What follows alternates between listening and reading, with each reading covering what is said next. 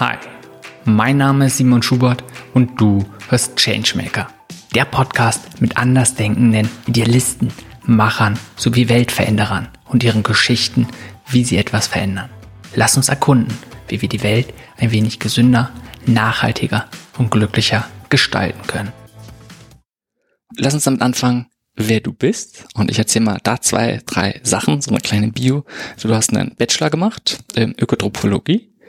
In Gießen hast du ihn studiert, bist danach nach Berlin gezogen, hast dann angefangen im Magazin zu arbeiten, glaube mehrere Jahre, vor allem Essen und Trinken. Und es ist auch so in dem Bereich Lebensmittel, also deine, sagen wir mal, in dem Bereich, wo du sehr viel gemacht hast einfach. Genau. Und inzwischen bist du dann selbstständig als Journalistin, Lektoriatin und jetzt mit dem neuen Buch auch Buchautor. Ist so? Oder was, was fehlt noch, um einen Einblick von dir zu bekommen? So? Ähm, ja, als ich äh, nach meinem Studium kam ich nicht direkt in den Journalismus. Äh, das habe ich mir leichter vorgestellt. Ähm, ich wollte immer gerne schreiben, schon in der Schule und wusste, also dort war auch Deutsch, LK und so weiter, mich aber auch für Ernährung interessiert und äh, habe mich dann für Journalismus beworben und für Ökotrophologie und habe mich dann dafür entschieden, dass Ökotrophologie eben Thema ist, über das ich dann schreiben möchte, weil ich dachte, schreiben lernen ist leichter und da reinkommen. Ich habe erstmal als ähm, Ernährungsdozentin in der Erwachsenenbildung äh, gearbeitet, hier am Alexanderplatz und ähm, habe dort quasi den Menschen äh, beigebracht, Dinge über Ernährung, wie man alte Leute ähm, ernährt, wie man Kinder ernährt und so weiter. Und bin dann in ein Startup gekommen, wo ich Rezepte entwickelt habe. Und ähm, Kinderrezepte hauptsächlich. Äh, wir hatten eine Kooperation mit Weight Watchers, ähm, da auch die Gesundheitsschiene ein bisschen eingeschlagen habe. Und habe dann auch ein Praktikum bei Essen und Trinken mal gemacht in der äh, Versuchsküche. Und äh, ja, habe hier und da gearbeitet, immer wieder Bewerbungen geschrieben, ähm, wurde aber nichts mit dem Schreiben und dann bin ich ähm, habe ich einen Anruf bekommen, als ich gerade gekündigt hatte bei dem Start-up ähm, aus Hamburg. Sie hatten eine Stelle in der Redaktion frei, ob ich nach Hamburg kommen möchte. Genau, und das habe ich dann natürlich sofort gemacht. Das war meine Chance, mein Einstieg in den Journalismus. Ähm, direkt bei Kunan, ja, was natürlich super für mich war. Und dort ähm, war ich dann drei Jahre und ähm, Genau, das ist mein Themenschwerpunkt, eben Essen, Genuss. Äh, da komme ich auch schlecht wieder raus äh, gerade. Ich habe mich jetzt selbstständig gemacht nach, ähm, genau, nach drei Jahren. Bin jetzt seit letztem Jahr selbstständig und äh, wollte auch mal mein Themenfeld wieder erweitern, aber tatsächlich schreibe ich am meisten immer noch über die Genuss- und Food-Themen. Ähm, und weil mir immer gefehlt hat, ähm, natürlich macht es Spaß, das viele Essen, das gute Essen, äh, Wein trinken und so weiter. Aber ich habe eben Ernährungswissenschaften oder Ökotrophologie studiert und ähm, ja, habe dann gedacht, dass ich an meinem Buch weiterarbeite. Da kommen wir auch schon hin. Äh, die Idee ist schon sehr früh ähm, entstanden und da habe ich das quasi wieder aufgegriffen. Lass uns mal gleich ein bisschen später aufs Buch nochmal drauf weiter eingehen, sondern davor würden mich ein paar andere Sachen noch interessieren. Erstmal, warum schreiben? Ich sag mal, du, ähm, oft ist es mehr so, von, von den allermeisten Leuten, die ich so kenne, auch gerade, ich sag mal, in unserem Alter, die wollen eher irgendwas machen mit, ich sag mal, neueren Medien und immer weniger Leute lesen ja eher gerne. Wie kommt's für dich oder was interessiert dich daran am Schreiben? Also ich lese auch gerne und ich bin eine, die äh, immer Bücher liest, also auch ähm, die gedruckten Bücher, ähm, schon immer gerne und äh, schon immer viel. Und ich habe auch immer gerne und viel geschrieben. Ähm, und ich habe mir tatsächlich auch nicht die neuen Medien ausgesucht, sondern ich habe äh, seit jeher in Printmedien gearbeitet. Ich habe nur zwei, dreimal was für online gemacht, aber ich bin tatsächlich ein großer Fan von in Zeitung blättern, äh, Zeitung, Zeitungen riechen, auch wie Bücher riechen. Das ist was ganz Besonderes, das hat man eben in den neuen Medien nicht. Und ich habe auch das Gefühl, also ich würde gern was machen, was, was man anfassen kann und was man wenn man fertig ist, das in die Hand nehmen kann, quasi ein Produkt. Und ähm, ich habe das Gefühl, bei Online funktioniert es nicht, das ist zu schnell, das ist nicht mehr greifbar. Äh, da liest niemand von Anfang bis Ende. Ähm, das ist natürlich äh, nicht immer so, aber ich habe das Gefühl, bei Zeitungen, bei Büchern, ähm, nimmt man sich mehr Zeit, man setzt sich bewusst hin, man schlägt es auf, man schlägt es wieder zu, man behält es vielleicht auch ein bisschen, wenn man einen Artikel gefunden hat, der einen gefällt. Und so wollte ich arbeiten. Langsam. Okay, langsam. Finde ich, finde ich schon mal sehr gut. Passt vielleicht dazu Genuss. Auch generell geht es hier nur ums Schreiben und Lesen, weil oft ist es eher, eher so mein Eindruck, dass deutlich weniger Leute überhaupt lesen. Na, genauso auch online und offline. Auch ein einfach Blogartikel ja genauso. Klar ist die Art und Weise, wie man Sachen äh, oder mit Informationen geht, wird halt meistens nur noch gescannt einfach. Bücher denke ich übrigens genauso. Die meisten. Ansonsten ist es halt nun mal deutlich leichter, ein Video zu gucken oder halt nebenbei einen Podcast irgendwie zu hören. Und das finde ich, aber ich finde Schreiben oder auch einfach ein sehr, sehr interessantes Medium. Wir haben davor ganz bisschen schon darüber geredet. Einfach weil es eine ganz andere Art des Prozesses ist und nicht einfach eins, du, du bringst es raus, wie jetzt, man redet irgendwas, sondern man hat danach die Möglichkeit, man kann sich angucken, immer wieder nochmal verändern, zu gucken, was macht Sinn, was wollte man überhaupt sagen. Ähm, also der Prozess des Schreibens finde ich äh, auch sehr, sehr interessant und eine schöne Sache. Ja, tatsächlich ähm, habe ich auch manchmal, wenn ich lange Geschichten schreibe, ähm, das war bei dem Buch jetzt weniger, äh, da ging es mehr über Informationen. Ja, man fokussiert sich halt auf eine Sache, auch beim Schreiben. Ähm, und ich gerate immer in so eine schöne Welt, äh, die ist ganz woanders als die Welt, in der ich sonst lebe. Und es ist eine sehr, sehr schöne Welt. Ähm, man kann mich dann auch nicht mehr ansprechen. Ich bin dann komplett weg. Ähm, und das ist sehr, sehr schön. Aber ich habe das auch beim Lesen und eben, ich mag nicht so gern was nebenbei hören. Ich fokussiere mich gerne auf eine Sache, weil man kann auch einfach schlichtweg nicht zwei, drei Sachen auf einmal machen. Ähm, ja, und ich wollte natürlich gerne schreiben, weil ich wollte, dass Leute lesen, was ich zu sagen habe. Äh, ja, und weil man eben über, über Zeitungen äh, viele Leute erreichen kann. Ich wollte immer was machen, was ja, äh, Leute vielleicht bewegen und. Okay, also sie zu irgendwie was zu inspirieren oder sie auch zu unterstützen bei was. Genau. Und wenn du sagst, und wir gehen das, das sag mal, sehr wenig hat das jetzt mit Essgewohnheiten sonst was zu tun, aber ich denke, es ist ganz gut, das auch nochmal kurz zu erkunden. Wenn es dir sehr gefällt, auch immer haptisch was zu haben, Printmedien zu haben. Wie schreibst du? Schreibst du auch am Laptop ganz normal oder an Schreibmaschine oder schreibst du auch mal lieber mit Hand?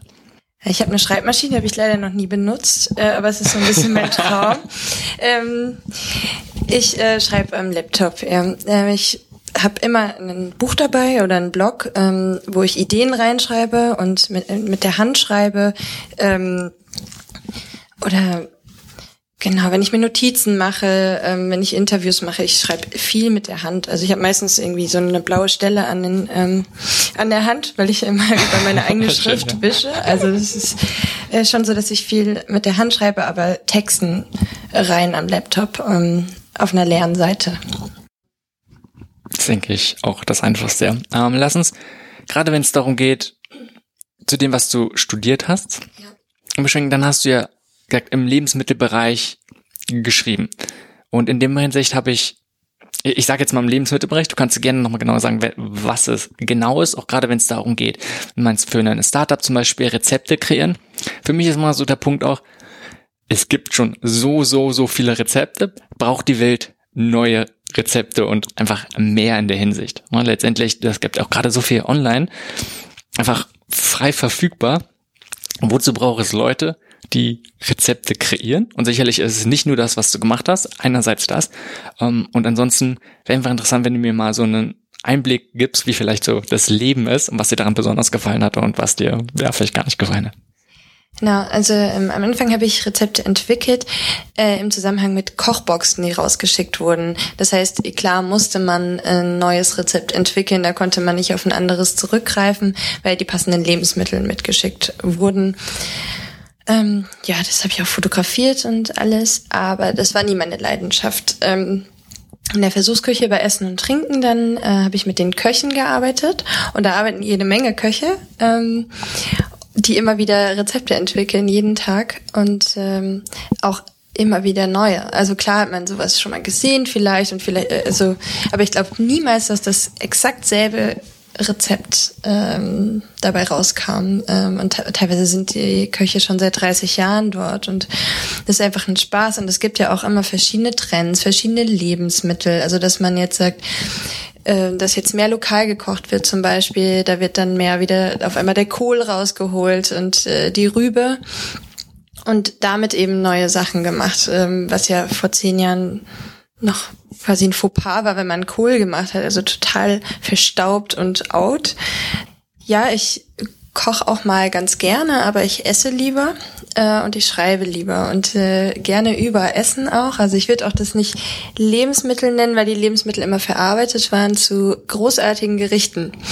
Ähm, deswegen sage ich eher, ich schreibe sehr stark über Genuss geschrieben und ähm, ja, Genuss, das würde ich tatsächlich als Genuss. Aber du hast jetzt schon sehr oft gesagt, auch Genuss betont. Ja. Wie ist dann der, der Werdegang von Genuss oder prinzipweise der, der Übergang von Genuss zu gesunder Ernährung? Und es ist so ein bisschen, was du ja studiert hast, Ernährung mhm. oder Ernährungswissenschaften, hast du ja schon gesagt, ist ziemlich ähnlich damit, ähm, was ja nicht unbedingt zusammenhängt. Ich sag, dass es unbedingt zusammenhängt, ähm, weil man muss genießen ja auch erstmal lernen.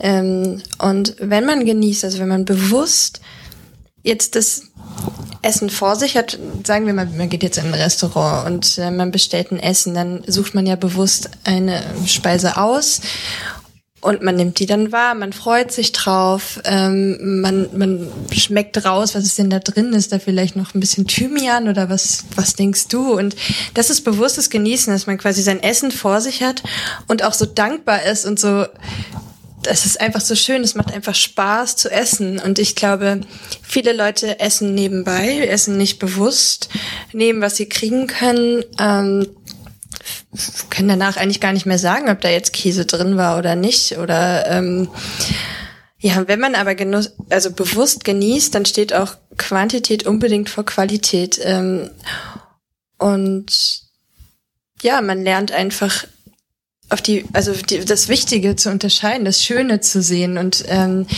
wenn man das kann und wenn man das lernt, sage ich tendenziell, dass man sich dann gesünder ernährt, als wenn man einfach so wahllos in sich hineinfrisst. Was natürlich auch passieren kann, aber nee, bewusst genießen ist ähm, eigentlich schon ein großer, großer Schlüssel, ein großer Teil, ähm, der auch in meinem Leben eine große Rolle gespielt hat, weil ich auch nicht immer genießen konnte, durch viele Verbote, durch gesellschaftliche Konventionen, dass man jetzt gesagt hat, ja, aber Eier, nee. Ähm, aber ich esse sie halt gerne. Und wenn ich das Bedürfnis habe, ein Ei zu essen, dann wird es schon stimmen, dann wird mein Körper schon recht haben. Und dann, ja, und sich halt da frei zu machen und äh, selbst zu entscheiden, was für ein gut ist, das ist eben der Weg. Okay. Ich finde es auch wieder mehrere Sachen. Erstmal nochmal auf dieses Bewusste können wir gleich noch eingehen, ansonsten mit Genuss, dass es einen großen Weg oder eine große Grundlage für eine gesunde Ernährung ist, bin ich total bei dir. Ähm, man kann nur mal probieren, ganz bewusst und voller Genuss eine Tüte Chips zu essen oder eine ganze Tafel Schokolade. Ich glaube, wenn man es schön langsam macht und ganz bewusst irgendwann, ähm, ja, klappt da nicht so gut. Oft ist es in der Tat so, dass einfach viel unbewusst stattfindet. Und ich finde sehr interessant, dass du beim Schreiben ja auch viele Sachen gesagt hast, das immer die ähnlich waren, wo es dir da auch darum nicht ein schnelles Medium geht, sondern was langsames, was du behandelt hast, was du dann einfach ganz anders erleben kannst. Und du hast gerade auch schon angedeutet, dass es etwas war, was vielleicht in der Kindheit oder weil es so aufgewachsen ist, nicht immer so war. Hm. Äh, wie kommt es, dass du es so, also erstmal, wie kommt es, dass sich das so geprägt hast und dass du da vielleicht jetzt so einen großen Schwerpunkt darauf setzt? Ähm, nur ein kleiner Teil von vielen Teilen in meinem Buch, aber ähm, oder in meinem bei meinem Weg. Ähm, ja, Ernährung hat immer eine große Rolle gespielt, ähm, weil ja Teenie-Alter, das ist sehr undankbar, weil die entwickeln sich wahnsinnig schnell, äh, verändern den Körper, ähm, sind voller Hormone und dann gibt's die anderen, die sehen mit 14 immer noch aus wie mit 10 und verändern sich langsamer und ich war eine von den Schnellen und ähm, habe dann auch auf einmal gemerkt, wow, ich kann ja richtig zunehmen und ähm, ist dann auch passiert. Ich war mal, also, ja gut, Hormone, äh, immer so ein bisschen aufgeschwemmt aus, wenn ich Bilder von mir früher sehe. Ach, ja, da war auch gerade baufrei in, das war ein bisschen ungünstig. Aber ja, ähm, Und dadurch habe ich mit 13 schon meine ersten Diäten gemacht, äh, habe alles aufgeschrieben, was ich esse, habe mir die Brigitte von meiner Mama genommen und darin gelesen und wusste eigentlich schon mit 15 von, also wie viel Kalorien alles hat. Also es ist, ich weiß es immer. Wenn ich eine Banane sehe, weiß ich äh, weiß, zwischen 80 und 100 oder was auch immer. Ähm, genau. Und ja, ich habe mich immer sehr äh, damit beschäftigt, habe viel darüber gelesen und ähm, habe mich auch sehr eingeschränkt teilweise. Es war natürlich schwierig, ähm, bei den Eltern zu leben. Die bei uns wurde viel frisch gekocht, ähm, man kann ja natürlich als Kind, wenn man zu Hause wohnt, äh, schwer sagen, du Mama, ich mache jetzt eine Diät, aber niemand macht sonst mit und ähm, das war schon sehr schwierig, weil das auch bei uns schon eine Sache war, ein gesellschaftlicher Akt, dass wir zusammensaßen und äh, zusammen gegessen haben, was ja sehr schön ist und leider immer seltener wird. Mm.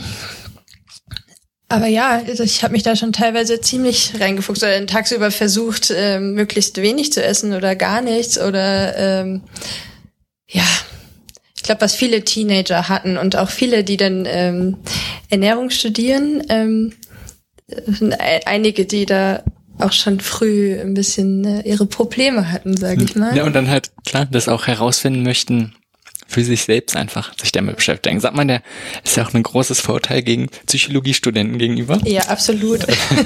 Ähm, und ist ja nicht so, dass nichts dran ist, sicherlich. Es ist, ja, es und ist, ist auch nicht schlecht. Es ist ja auch was, wenn es einfach ein Thema ist, womit man sich beschäftigt.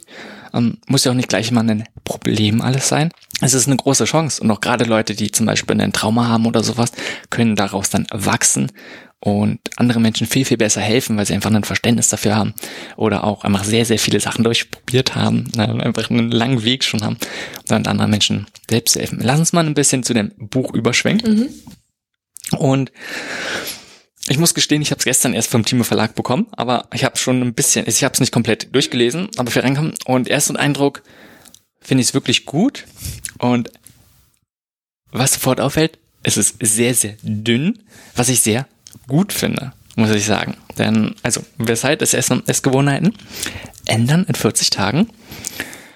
Und ich lese mal ganz kurz den Anfang nur auf der Rückseite vor. Endlich ein Coach, der ganz auf dich eingeht. Ernährungsblogs, Diäten, Kochbücher und Food Diaries gibt es en masse.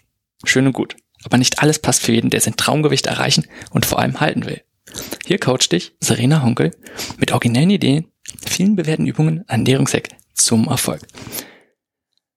Was ich dabei gut finde, auch, also als erstes hat mich so gleich ein bisschen erinnert an ein Buch von Bastien Neumann, werde ich auch im Podcast, eine Freundin von mir, äh, war was, was ähnliches, sag ich mal, wo es auch um Ernährungsgewohnheiten geht, die du ändern kannst, was, wo auch ein fester Rahmen ist. Also es ist ja kein, es ist kein richtiger, kein richtiges, also es ist ein Programm, aber kein, keine feste Diät oder sowas sondern man wird an die Hand genommen. Also wirklich ein Arbeitsbuch in den Hands-on. Und das ist auch er. Und das, was ich gut finde, dass es so dünn ist, dass es nicht viel drumherum oder sonst was ist. Es geht nicht von wegen, oh, viel persönliche Geschichte, was gut ist, ne? Darum ja auch, wie du schreibst, mh, hm, nicht für jeden ist alles gut, sondern für manche, sondern hier ist einfach, du schlägst auf und eigentlich geht's mehr oder weniger schon los. Ne? Man wird so ein bisschen rangeführt. Und das finde ich halt gerade bei Menschen, das ist mein Eindruck, die was verändern möchten, ist jede Hürde, die du irgendwie runternehmen kannst, erstmal gut. Alles, wenn du es irgendwie ein bisschen kleiner machen kannst. Und wenn es erstmal darum geht, du musst erstmal, keine Ahnung, 50 Seiten eine persönliche Geschichte lesen. Es kann für manche inspirierend sein und gut sein, aber für die manchen ist, okay, ich möchte jetzt eigentlich nur loslegen und du musst mir jetzt nicht dreimal erzählen, warum das Programm toll ist, sondern lass uns schauen, wie es beginnt. Also, was ist deine Intention? Erzähl mal so ein bisschen warum das Buch, warum in der Form. Und weil es ist ja was, was schon ein bisschen länger in dir, sag ich mal, sich entwickelt hat. Ähm, ja. Erstmal ähm, ist es schön, dass es dir so auffällt, dass es direkt losgeht und dass da keine persönliche Geschichte drin ist. Ähm, das ist ganz, ganz bewusst. Es geht hier überhaupt nicht um mich. Äh, ich habe mich als Autorin 100% rausgenommen. Also bis auf das Vorwort ist, erscheine ich nicht mehr. Es geht wirklich nur um dich um den Leser. Ähm, das ist das Buch von dir und nicht das Buch von Sarina Hunke von mir, obwohl mein Name draufsteht, aber das ist egal. Es fängt eigentlich direkt auf der ersten Seite an, dass es dein Buch wird, weil hier steht, dieses äh, Buch gehört und dann schreibst du deinen Namen rein und dann ist es, äh, damit fängt es eigentlich schon an. Ähm, ja, ich hatte immer ein Problem damit, zum Beispiel schon beim Studium. Äh, da gab es dann die Regeln der Deutschen Gesellschaft für Ernährung, der DGE. Und ähm, die wurden von in den 90ern irgendwann mal entwickelt. Die werden auch immer mal so ein bisschen weiterentwickelt, aber nach meinem Verständnis äh, finde ich zu einfach, zu allgemein und ich würde es auch, ich würde die Regeln anders äh, festlegen. Und ähm, ich fand es auch seltsam, dass quasi jedem Menschen, egal wer, männlich, weiblich, äh, jung, alt, äh, egal welcher Stoffwechsel, die gleichen Vorgaben gemacht werden. Du musst äh, 50 Prozent Kohlenhydrate, 30 Prozent Fett und so weiter. Und ähm, als wäre der, das habe ich auch geschrieben, als wäre der Mensch ein Klon bei der Ernährung. Überall sind wir höchst komplex, aber bei der Ernährung gilt für jeden dasselbe. Ähm, und das ist ja eben bei allen Diäten eigentlich so. Wenn man sagt Low Carb, ähm, äh, isst niemand mehr den Kohlenhydrate oder ja, überall. Und ich habe gesagt, das ist, oder habe mir schon damals gedacht im Studium, das ist nicht meins und ich will auch nicht Ernährungsberaterin werden, weil ich mich dann eben an diese Regeln halten muss, weil man nur ein Zertifikat bekommt, wenn man sagt, ich mache das genauso, wie die DGE das möchte. Ähm, Genau, und äh, das hat für mich keinen Sinn gemacht und da war ich auch immer stur und äh, es gibt ja viele andere Studien, die andere Dinge belegen. Ähm, und dann habe ich mir damals schon gesagt, ich möchte gerne, wenn ich irgendwann mal jemanden beraten darf, dann will ich das so machen, dass er komplett selbst zu seinem eigenen Weg findet. Weil nicht alles ist für jeden richtig, jeder Körper ist ein bisschen anders, jeder hat andere, jedem schmecken andere Dinge. Ähm, also wenn man jetzt sagt, Joghurt ist gesund, du musst mehr Joghurt essen, wenn mir aber Joghurt nicht schmeckt, dann werde ich damit auch im Leben nicht glücklich werden. Ähm, und ähm, dann kam irgendwann die Idee, also relativ schnell auch zu einem Buch, also ein Coach in Buchform, dass ich quasi nicht mit jedem Einzelnen äh, sprechen muss, sondern ähm, dass ich einfach versuche, und das war die Krux oder die Schwierigkeit an der Sache, ein Buch zu machen, wo jeder seinen eigenen Weg finden kann. Ähm, durch Wissen zum Beispiel, also ist auch viel Wissen drin, also dass sich quasi jeden Menschen dazu befähigt, selbst zu denken. Ähm, dass jeder Mensch versteht, wie funktioniert eigentlich mein Körper, also die Grundmechanismen. Ich habe es auch so kurz wie möglich und so einfach wie möglich äh, gehalten, dass man zum Beispiel weiß, wie funktioniert eigentlich Hunger und Sättigung äh, wie kann ich Hunger und Sättigung beeinflussen? Durch welche Lebensmittel werde ich eigentlich länger satt? Durch welche Lebensmittel bekomme ich eigentlich schneller Hunger? Oder dass man so ein bisschen die Grundlagen versteht, wie funktioniert der Kohlenhydratstoffwechsel oder welche Lebensmittel lassen den Blutzuckerspiegel schnell oder langsam ansteigen? Warum ist das wichtig? Ähm, das ist eigentlich, ich dachte, Freiheit ist der Schlüssel, äh, nee, umgekehrt, Wissen ist der Schlüssel zur Freiheit und das gilt eben auch bei der Ernährung. Und ähm, man kann nur bewusste Entscheidungen treffen, wenn man weiß, wieso. Und das ist auch ein, ein wichtiger Teil im Buch, aber eben nur einer. Also geht um Gewohnheiten, musst aber auch verstehen, warum du die Gewohnheiten hast, warum du bestimmte Lebensmittel isst. Lass uns mal da uns ein bisschen vertiefen. Und zwar würde ich da mal ein bisschen kritisch gegen sagen. Ja. Ähm, erstmal, ich finde es mega gut, auch gerade das Buch, aber einfach noch zum Beispiel der Punkt, Wissen ähm, schafft Freiheit. Und du hast ja davor schon gesagt, zum Beispiel Ernährungsempfehlung der DGE, die, ich sag mal, relativ einfach und simpel sind.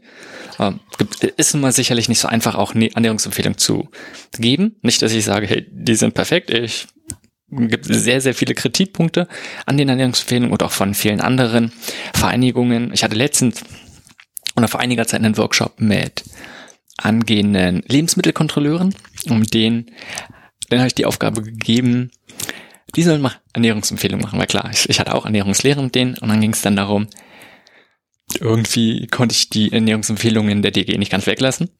Dann sind wir so ein bisschen durchgegangen, auch dazu klar meinen Senf dazu gegeben oder was die dazu denken und dann sollen sie mal alleine selbst welche vorstellen, die halt auch so simpel sind wie der Empfehlung. Da merkt man halt sehr, sehr schnell, dass es nicht einfach ist.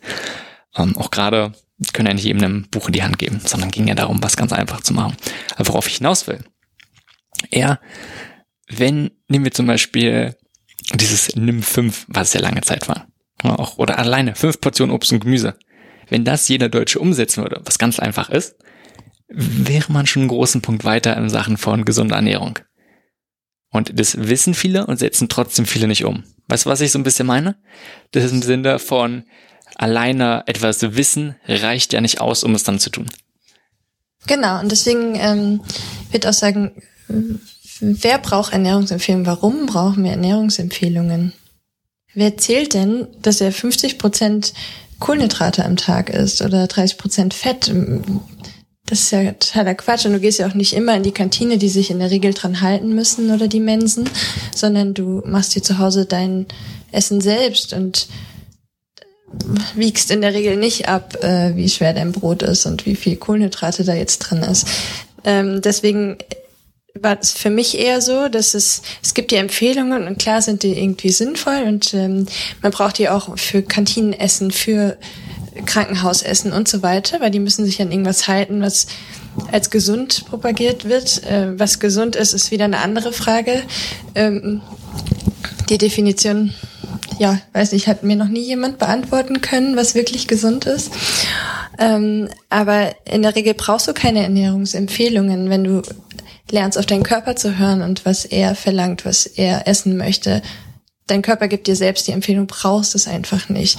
Und das war mein Ziel mit dem Buch, dass du selber lernst, auf dich zu hören und zu hören, was du wirklich brauchst. Und dann kommt es eigentlich automatisch, dass du dich gesund oder deinem Körper entsprechend gesund ernährst. Hm, was ich halt gut finde oder Prinz anders.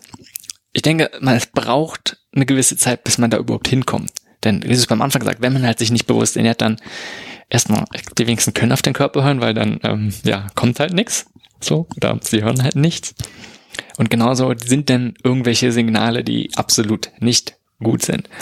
Und was ich immer sehr, sehr wertvoll finde, und darum ist es für mich weiter als ähm, auch jetzt in dem Buch oder auch generell wenn es nicht nur einfach Empfehlungen gibt, macht das, sondern man wird an die Hand genommen. Das finde ich sehr, sehr wichtig, weil oft sind es ja, ich sehe auch, geht nicht darum, irgendwie ähm,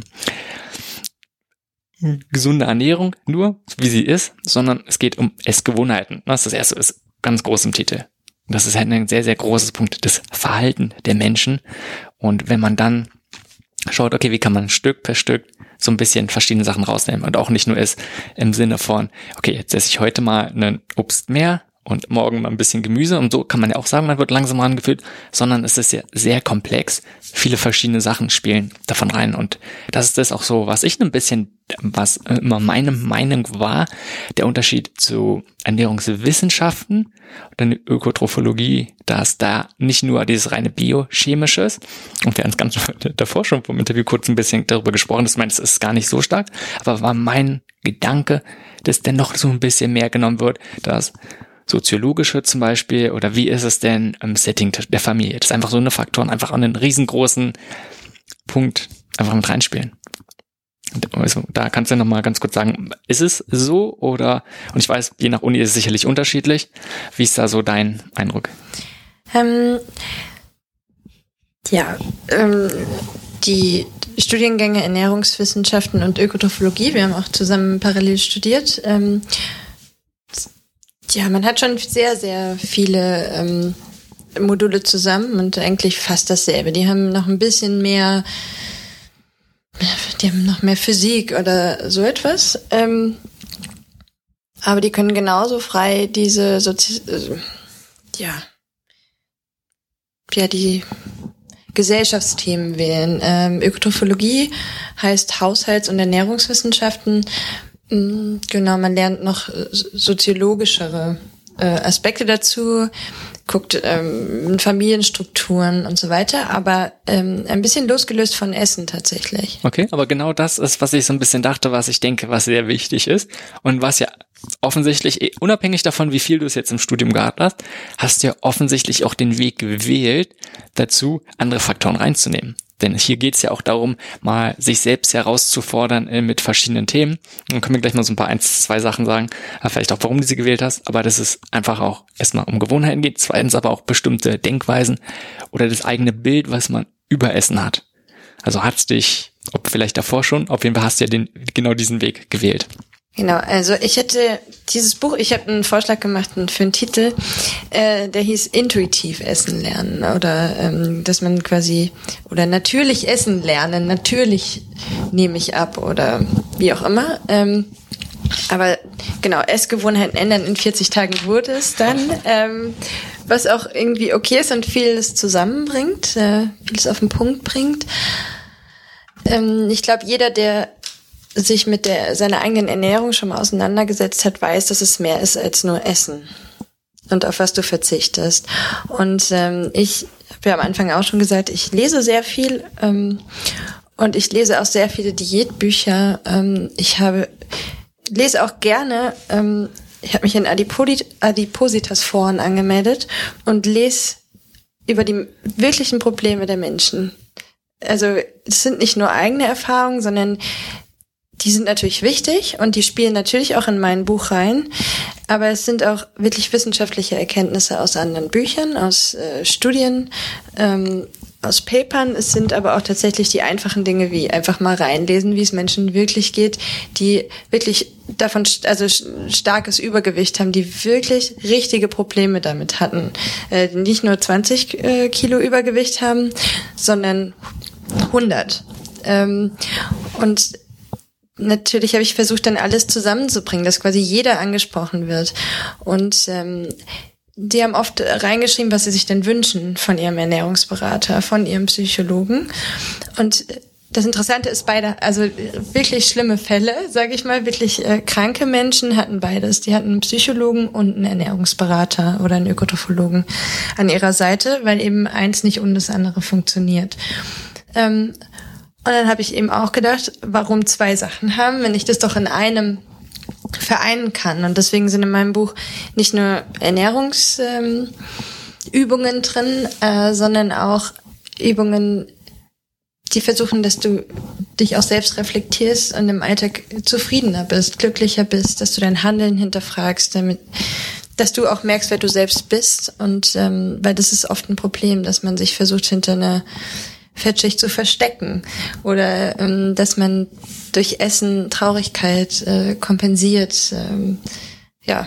Ja, ich denke, das sind extrem große Themen. Nochmal eine ganz andere Perspektive. Gerade alles, was aus der Krankheitsbilddeutung kommt. Ich finde da Rüdiger Dahlke sehr, sehr gut. Auch gerade wenn man dann, du hast jetzt schon gesagt, man versteckt sich oder man schützt sich von der Fettschutz oder auch einfach, wenn das eigene Leben leer ist, muss man es irgendwie anders füllen. Ähm, sind sehr interessante Sachen. Ansonsten, was ich sehr interessant finde, ist die Beziehung oder du hast längere Zeit, hast du ja auch nochmal in einer Branche gearbeitet, wo es ständig darum geht, man bringt was raus. Ob es jetzt Online-Magazine sind oder normale, ich kann mir vorstellen, dass da viele Sachen halt sehr, sehr ähnlich sind. Sicherlich auch ein paar Sachen unterschiedlich. Und dann geht es sehr oft, sehr oft darum, auch die Aufmerksamkeit von Menschen zu bekommen. Und alleine wenn du das jetzt über ein paar Jahre so gesehen hast, und ja, du hast nicht nur oder du hast jetzt nicht ständig Ernährungsratgeber ähm, geschrieben, aber du hast dich ja offensichtlich damit auseinandergesetzt. Was siehst du denn oft, was so, mh, mm, oder auch bei dem, was du gelesen hast, diesen Foren, was wird vielleicht nicht so gut gemacht? Uh, oder beziehungsweise was wird viel, geht's in so eine Richtung. Was sich ja dann auch dazu gebracht hat, halt mal zu sagen, okay, du möchtest irgendwie anders machen mit dem Buch. Das genau ist, also ich will meinen Kollegen äh, auch nichts, äh, keine. Es, es, es geht nicht darum, jetzt über irgendwelchen herzufallen. Nee, genau.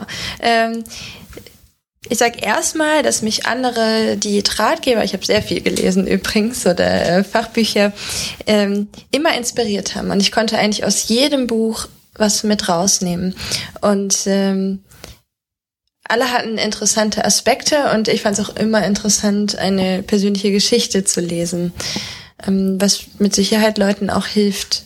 Ähm, aber es ging eben tatsächlich in den meisten Büchern nur um eine Sache. Es geht äh, entweder, ich kläre dich über Ernährung auf, so und so läuft's, oder im Kopf wirst du schlank, äh, das stell dir einfach vor und so weiter. Ähm, oder es geht nur um den äh, psychologischen Aspekt. Es geht meistens nur um eine Sache oder ja, kein Gluten mehr essen, keine Kohlenhydrate mehr essen. Wir sitzen auf Eiweiß und eigentlich wird den Menschen immer viel genommen, nämlich ihre eigene Entscheidungsfähigkeit. Ähm, du musst es quasi so machen, dann läuft's. Äh, es wird immer viel versprochen. Und das funktioniert ja auch für einige. Also viele nehmen ab, wenn sie so ein Buch durcharbeiten oder wenn sie sich an eine Diät halten. Und das funktioniert auch. Aber das kommt halt nicht aus dir und deswegen gibt es keine Erfolge. Meistens nach zwei Jahren hast du die Kilos wieder drauf, meistens noch mehr. Ähm, das hat auch eine ganz große Studie ergeben. Also das habe ich mir auch nicht ausgedacht. Das weiß man aber auch aus eigener Erfahrung oder wenn man Menschen beobachtet. Ähm, genau, also ich möchte quasi den Menschen dazu befähigen, selbstbestimmt zu entscheiden, was das Richtige für ihn ist und eben jegliche Aspekte mit einzubeziehen damit ihm nichts fehlt, damit er nicht nur die psychologische, nicht nur die ernährungsphysiologische Sicht hat.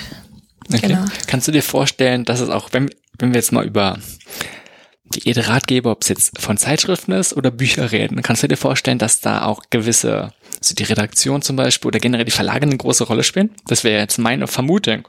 Einfach, gerade wie du es gesagt hast, du hättest eigentlich einen anderen Namen fürs Buch gehabt und dann ist es der Titel geworden.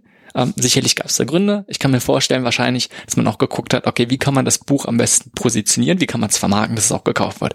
Wo ja erstmal nichts falsch dran ist. Letztendlich, wenn ein Verlag steckt da gewisses Geld rein, es kostet einfach sowas ähm, zu produzieren. Und dann soll sie es natürlich auch verkaufen. Oder man soll auch eine Form finden, dass möglichst viele Menschen sich angesprochen fühlen. Das ist ja verständlich. Und mein Eindruck ist dann oft, dass einfach viele verschiedene Interessen hinbeikommen, also zusammen, und dass sich etwas, was halt sehr speziell ein Thema ist, deutlich besser oder leichter auch verpacken lässt und vielleicht auch mehr Leute anspricht. Das ist ja auch, ne, wenn ich jetzt hier zum Beispiel Gesundheitsmanagement oder auch einfach ganzheitliche Gesundheitsförderung, ist auch nur mal genau das, was du so beschreibst, sehr komplex, wenn es um Thema Gesundheit geht. Ist ja nicht nur Ernährung, sondern Gesundheit ja genau noch größer. Und dann ist es sehr schnell diffus. Und okay, was ist es jetzt genau? Kannst du dir, also wie ist da deine Erfahrung? Denkst ja, du, dass also bei mir war es ja, ich hätte immer große Probleme, mein Buch zu pitchen oder in äh, zwei Sätzen vorzustellen, weil eben so viel damit reinspielt. Also natürlich ist dieser Ansatz auch neu, dass man ein Arbeitsbuch hat, dass man ähm, sich quasi selbst mit Stift in der Hand und jeder Menge Motivation durcharbeitet. Und ähm, aber deswegen war ich sehr dankbar, dass der Verlag, der eben sehr, sehr viel Erfahrung und äh, auch sehr professionell ist, ähm, mir da geholfen hat oder weil die eben, die gucken da von außen drauf. Ich war auch viel zu befangen. Äh, für mich ist das da ein Riesenwerk und wow und da ist so viel drin und äh, eigentlich, äh, man kann das nicht so schnell beschreiben, weil eben so viel drin steckt. Aber ich war da eben auch sehr befangen oder bin immer noch sehr befangen. Äh, ich wollte auch gar kein Abnehmbuch machen. Ich wollte ein Buch machen, was es aber auch ist tatsächlich, ähm, das für jeden ist für jeden interessant. Jeder, der sich gerne mit seiner eigenen Ernährung auseinandersetzt oder neugierig ist, ähm, wie eigentlich sein Körper reagiert, wenn er bestimmte Sachen anders macht, für jeden ist das Buch interessant. Der, der etwas lernen möchte, der, der experimentierfreudig ist. Ähm, aber tatsächlich lässt sich abnehmen besser verkaufen. Ähm, ähm, Finde ich aber auch nicht schlecht, weil das ist ähm, eine Sache, die mir auch sehr am Herzen liegt und was ich auch gerne reduzieren möchte. Äh, ich habe auch ähm, also quasi Übergewicht. Das ist einfach ein Problem und äh, man fühlt sich einfach nicht gut. Man ist tendenziell kann man kranker werden und so weiter. Es ist eine Sache, die mir sehr am Herzen liegt und ich habe am Anfang gesagt, wenn ich einer Person helfe, dann habe ich, dann ist es gut, dann habe ich äh, gewonnen, dann habe ich es geschafft, dann freue ich mich. Ähm, ähm, genau, was wollte ich sagen? Ich denke, auch einfach, das ist, es ist, hört sich zwar so an, oh, man muss es irgendwie positionieren, damit es sich verkauft. Und ne, letztendlich, was heißt schon verkaufen? Genauso jede gute Idee muss in dem Sinne ja auch verkaufen. Das ist ja auch irgendwie Marketing, was du betreiben musst, damit Leute sich davon angesprochen fühlen. Und je nachdem, wie du, wie man es dann halt selbst verpackt, muss es nicht so ansprechend sein für den anderen. Darum finde ich das grundsätzlich erstmal ne, völlig verständlich und genauso auch, denke ich, ist es sehr, sehr gut, wenn man probiert, es in eine bestimmte Richtung zu tun. Weil man probiert, jedem zu helfen oder so, dass sich jeder angesprochen fühlt, dann ähm, ja, hat man eigentlich niemanden angesprochen, weil dann ist es irgendwie was Formloses, man hat keine Flagge gezeigt. Absolut. Was ich manchmal schade finde, und das weiß ich jetzt auch ein bisschen aus Erfahrung, ähm, es wird ja auch viel aus dem Boden gestampft. Oh, wir brauchen noch einen neuen Ernährungsratgeber für ähm, die Sommersaison 2022. Ja, was machen wir denn da? Und dann ähm, macht man mal eben schnell ein Buch. Und davon gibt's eben ganz schön viele.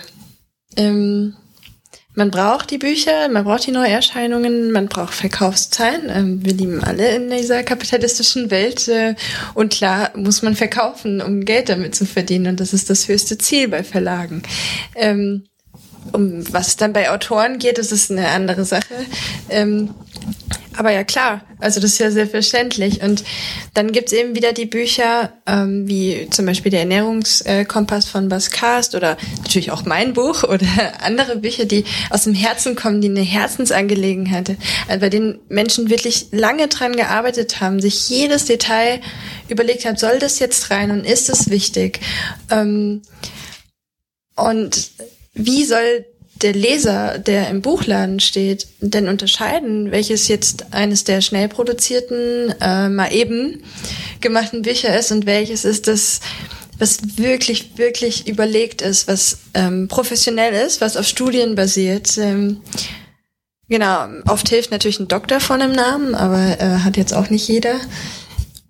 Aber genau, das ist halt die, die Krux und ja, ich weiß es nicht. Äh, wie gesagt, ähm, hat der Verlag eben auch mehr Erfahrung.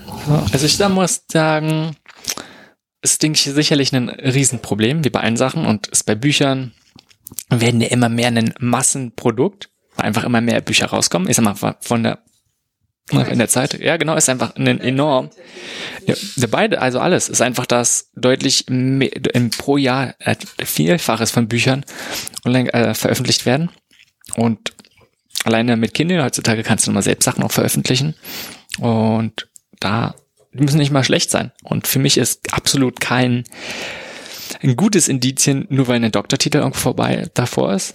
Kann sein. Und ich muss auch sagen, gerade wenn es darum geht, um Ernährungsverhalten zu verändern, ist es nur weil es auf Studien basiert auch nicht unbedingt besser. Ne? Darum muss ich auch sagen, darum war ich beim ersten Mal auch so ein bisschen an, an ein bisschen skeptisch, weil es für mich gerade sehr viele Abnehmbücher gibt, ist mal ein Thema, was viele Menschen beschäftigt. Darum kann man sagen, hey, es ist ein Markt, wo man schnell ein Buch rausbringen kann.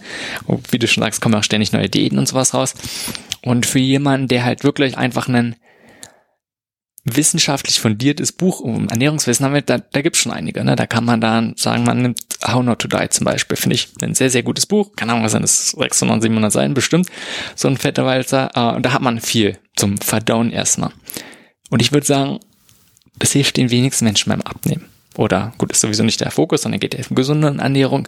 Aber es ist halt gerade nicht dieser Punkt, äh, okay, was kann ich jetzt genau machen? Du, okay, ich möchte jetzt morgen irgendwie was anfangen, die ersten Schritte machen. Wie kann ich an die Hand genommen werden? Äh, da da gibt's diese, diese Form von Arbeitsbüchern, finde ich deswegen auch sehr, sehr interessant. Warum 40 Tage? Ja, das ähm, hat sich ergeben. okay. Also natürlich, weil man eine, eine, bestimmte Zeit braucht, um Gewohnheiten ähm, umzustellen. Das ist absolut überschaubar. Ähm, wenn da jetzt draufstehen 100 Tage, dann hätte ich jetzt auch schon keine Lust mehr. Also äh, das ist zu lang. Und 40 Tage kann man gut überblicken. Das ist nicht zu kurz, nicht zu lang. Ähm, ich bin ein sehr ungeduldiger Mensch ich will alles immer sofort haben. Und ähm, ich habe glaube, dass die meisten Menschen ungeduldig sind. Äh, das nennt wahrscheinlich jeder Zweite als seine Schwäche, was eigentlich, weiß ich nicht, ob es eine Schwäche ist. Ähm, und ich habe einfach versucht, quasi das kurzweilig zu halten, aber lang genug, damit du es verstehst. Ähm, und ich quasi, ja, also es sind genau zehn Übungen, die immer vier Tage dauern. Ich habe das auch ausprobiert. Vier Tage war die perfekte Zeit. Mhm. Ähm, Genau. Und es wurden nicht mehr Übungen, es war genau richtig so. Also ich habe da wirklich lang drüber nachgedacht, viel geschoben, viel verdreht, ähm, noch mehr Workshops gemacht, gedacht, dieser Aspekt ist noch unglaublich gut, es kann gut helfen, äh, nochmal eine Übung komplett gestrichen, eine neue reingenommen. Also es war ein langer Prozess, ja. Das glaube ich. Und was ich halt interessant finde, auch, aber oft ist halt so, wie gesagt, wenn man schnell ist, nimmt man 30 Tage. Weißt du, so einen Monat und es ist irgendwie abgeschlossen. Ähm, und dass du da einen gewissen, erstmal da aus der Reihe fallen, okay. Aber vor allem, es ist kein Monat und es sind halt kein typischer Wochenzyklus, mit dem man sonst hat. Also irgendwie, wenn du sagst 35 Tage, dann hast du eben genau deine Wochen, sondern es halt, und so, solche Sachen finde ich sehr interessant, auch gerade, was du gemeint hast, man muss extrem viel Zeit reinstellen in diese eine Konzeptionssache. Sicherlich bei einem Buch auch und gerade wenn du einen Roman oder sowas schreibst, okay, wie ist jetzt die Story genau? Einfach dieses Outline machst du am Anfang und dann bist du immer wieder beim Überlegen. Und ich kenne es selbst vom Online-Kurs erstellen. Da ist halt genau, genau dieser Aufbau. Okay, und was kommt jetzt zuerst? Was ist eine sinnvolle Reihenfolge? Und sicherlich hätte es extrem viele andere Möglichkeiten gegeben, welche Übung du machst, welche Reihenfolge man die Sachen macht. Ähm, was ist so, was hast du dabei, so am meisten vielleicht nochmal gelernt? Oder was hat dich überrascht dabei vielleicht nochmal über generell auch Ernährungs... Bleiben wir mal beim Thema Ernährung. Was hast du da vielleicht nochmal am meisten gelernt, na, als du dieses Buch jetzt nicht über viele Jahre vor, sondern so in der letzten Zeit finalisiert hast? Ähm, es gibt ja immer wieder neue Erkenntnisse und immer wieder neue Studien. Ähm, zum Beispiel habe ich ähm, genau dieses äh, den Ernährungskompass auch gelesen und dann über diesen Eiweißeffekt das erste Mal ähm, erfahren und ich fand es hochspannend und habe dann auch weiter ähm, geforscht, habe mir die Studie nochmal genau angeschaut ähm, und mein Studium ist ja schon ein bisschen zurück. Ich bin erst 29, habe mit 23 abgeschlossen ähm, und mich danach auch genau neulich durchs Buch äh, mit Ernährung äh, auseinandergesetzt, aber jetzt in meinem Hauptjob nicht wirklich. Und ähm, ich habe mich in einem Hotel eingeschlossen, ähm, für, damit ich einen großen Blog an diesem Buch nochmal äh, überarbeiten kann. Und dann habe ich einen Professor angerufen, weil ich eine ganz bestimmte Frage hatte und die konnte mir kein ehemalige Kommilitone beantworten. Dann habe ich gedacht, ach komm, ich rufe jetzt einfach in Gießen an dem habe ich vertraut. Und äh, da, da waren 500 Studenten in einem Raum, der hat keine Ahnung, wer ich bin. Ähm, aber ich habe gedacht, ich versuch's mal. Der ging auch direkt dran. Und dann habe ich dem meine Frage gestellt. Ich habe leider keine Antwort bekommen, weil es keine Studien gibt. Äh, das ist meistens die Antwort. Äh, kann ich dir nicht sagen, warum das so ist. Es ist halt einfach so.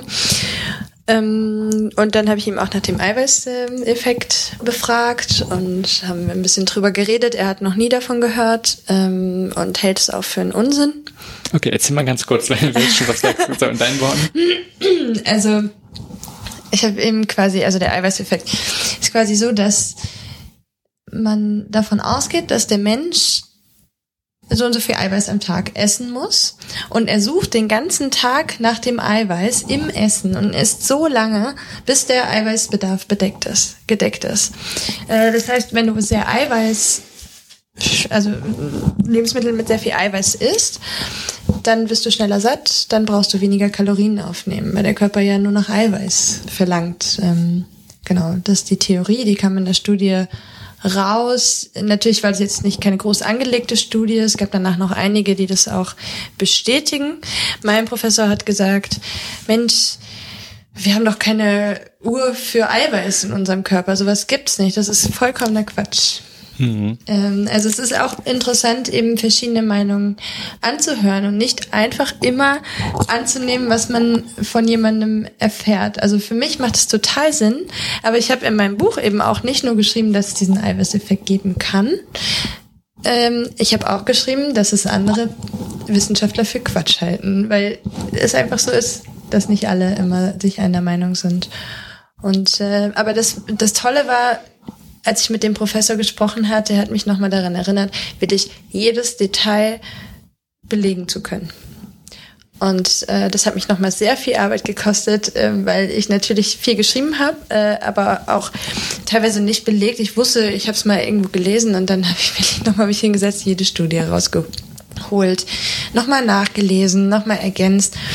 Ähm, ja, was ich gelernt habe, eigentlich das, um mich wieder daran zu erinnern, äh, dass Ernährungswissenschaften was sehr, sehr Spannendes und was sehr, sehr Schönes okay. ist. da würden, ich glaube, da würden viele Leute genau was anderes sagen, dass es halt sehr, sehr trocken ist und er ein Thema voller Stress ist, was ja eigentlich schade ist, was absolut nicht so sein muss. Und ich finde immer wieder interessant und darum, ja, ich finde es gut, dass sehr viel mit äh, wissenschaftlichen Studien, also mal da sehr viel gemacht wurde. Wir sind auch sicherlich sehr interessante Erkenntnisse. Äh, ich muss immer sagen, für die Praxis ist die Relevanz ist so bei vielen Sachen. Hm? Ich sag mal, also ist ja auch das, was du eigentlich über dein Buch jetzt so unterm Strich gesagt hast, dass es nicht darum geht, sondern jeder muss selbst für sich rausfinden. Ähm, ich sag mal, sein Weg. Und klar gibt es da viele Grundlagen, äh, aber ansonsten das Eiweiß ein gewissen, also gerade auch bei der Sättigung, ne, dass es gewisse Signale auslöst, dass man dann als Sättigungssignale sind definitiv. Und ich kann mir vorstellen, einfach, weil du beim Anfang haben wir jetzt so ein bisschen über Bewusstheit gesprochen, dass du da auch deutlich der Körper sich sensibilisieren kann für verschiedene Sachen. So gerade wenn du zum Beispiel einen Rohköstler hast, der sich nur roh ernährt, äh, der hat ganz andere Sättigungssignale und es ist eine ganz andere Art von Sättigung, als wenn du jemanden hast, der ist mal diese typische Mischkost. Also da verändert sich der Körper. Deswegen ist es auch immer sehr, sehr schwer, auch gerade wenn du, selbst wenn du große Studien hast, ähm, klein erst recht, da so einen, so ist es Zusammenhang zu haben. Das ist meine persönliche Meinung dort.